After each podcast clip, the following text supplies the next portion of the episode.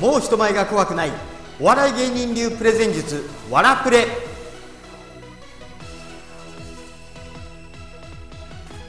こんにちは。ザニュースペーパーの桑山源です。今日は怒っている口調に聞こえてしまうのでこれを何とかしたいっていうご質問が来ましたのでこの話をしたいと思います。怒っている口調に聞こえてしまう。うんこれはちょっと深刻な問題ですよね。まあ、そうじゃなくてもね自分ではそんなつもりはなくてもそういうふうに聞こえてしまうことって多分結構あると思うんですよね。例えば同じ文言でも言い方によってニュアンスが変わってしまうっていうことはよくあります。うん例えばそうですね、えー、へえすごいですね。さぞや自慢のお子さんなんでしょうねってこう褒めようとした時にね。例えば本当に褒めようとした時にへえすごいですねさぞや自慢のお子さんなんでしょうね。っていうとまあまあ、あ、のー、嫌味なく相手にね、あのー、そうだまあそこまでじゃないんですけどみたいな感じでね、えー、返ってくると思うんですけどこれをちょっと剣のある言い方になってしまうとどうなるかというとへえすごいですね。さぞや自慢のお子さんなんでしょうね。ね。同じ文言でもだいぶニュアンス変わってしまうんじゃないですか。でそう考えた時に怒ってしまう口調になるっていうのはかなりデメリットが大きいと思うんですよ。じゃあこれ原因は何かというと原因はすごくはっきりしています。原因から言うとまず語尾を強めに投げっぱなしで言ってしまうのが原因だと思います。例えば「おはよう」っていう時に「おはよう」とかね「えそれやってくれたんだ」っていう時に、あ、それやってくれたんだって言わずに、あ、それやってくれたんだってこう、語尾を強めに投げっぱなしにしてしまうと、結構怒ってるように聞こえてしまいます。じゃあどうすればいいかって言ったら、語尾を置くようにすればいいんです。語尾を丁寧に置いてくるようにすればいい。これが今日の結論なんですけども、とは言ってもですよ。とは言っても、語尾を置くってどういうことよどうすりゃいいのよってなると思うんですよね。僕も最初にあの声優の養成所に通ってる時に語尾を投げるなちゃんと置けって言われていや置くがわからんと思ったんですよ。で、えー、自分なりにいろんな経験を積み重ねてきて、まあ、お笑い芸人としてねニュースペーパーに入ってもう19年目になります。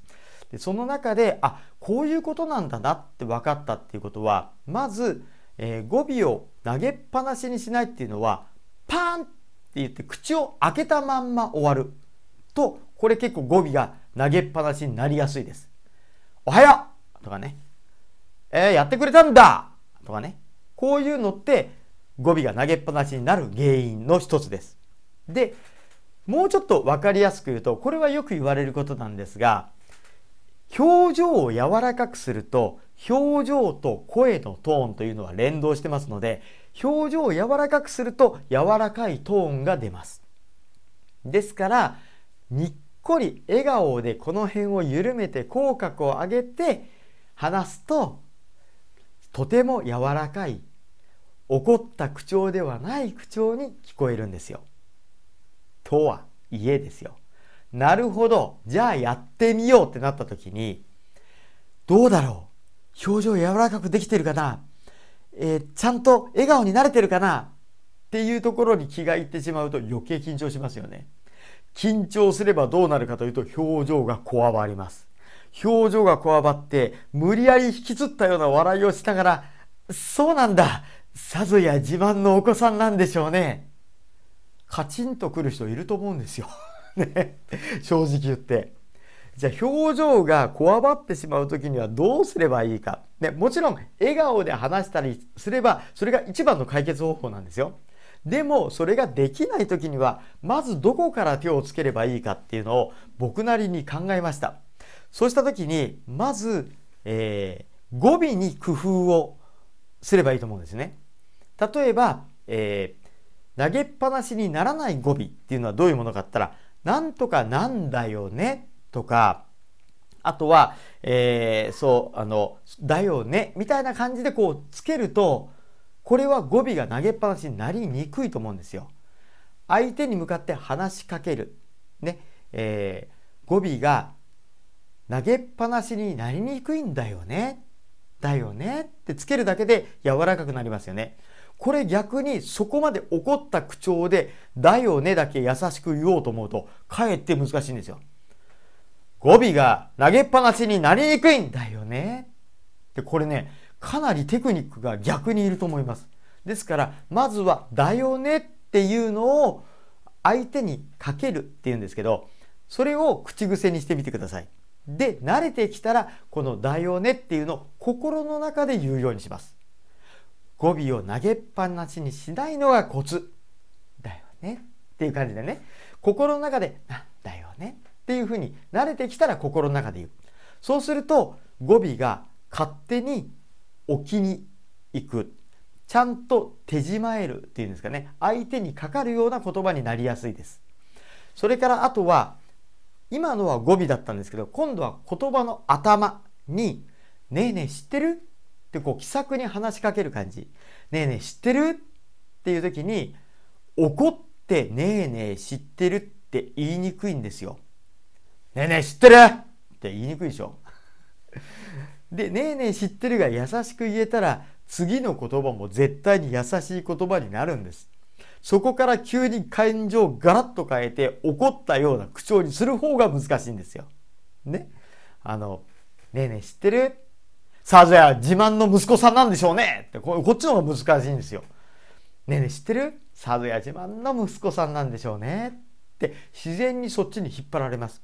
ですから、えー、ねえねえ知ってる？っていう言葉を最初につけるつもりで話し始めてみる。あるいはもう言っちゃってもいいです。ねえねえ知ってる？って先に言っちゃってどんどん話し始めてもいいです。慣れてきたらこれも心の中で言うようにすればいいです。ねえ知ってる？あの語尾をね投げっぱなしにしないには笑顔がいいらしいよっていうふうにね「ねえねえ知ってる」っていうのを言葉の頭に心の中で言うだけでかなり柔らかい言い方になると思います。ね、ですから、えー、怒った口調で続けるのが難しいっていう言葉をいくつか自分の中で考えておいて語尾に工夫を凝らすのかあるいは語頭、えー、言葉の頭に「ねえねえ知ってる?」って自分の中で気さくに話しかける感じで言ってみるこの2つを心がけるだけで多分表情も勝手に柔らかくなるし言葉のトーンも柔らかくなると思います。せっかくこっちがねいいことを言おう相手の相手とねコミュニケーションを取ろうと思って話しかけてるのに言い方だけで怒ってるように勘違いされてしまってはこれはもうねあのデメリットしかないと思うんですよ。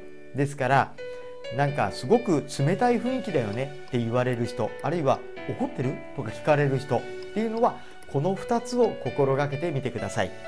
今日は怒ってる口調に聞こえるという人にどういうふうな対処法をすればいいかというお話をしました。それではまた次に違う話題でお話をしましょう。今日はどうもありがとうございました。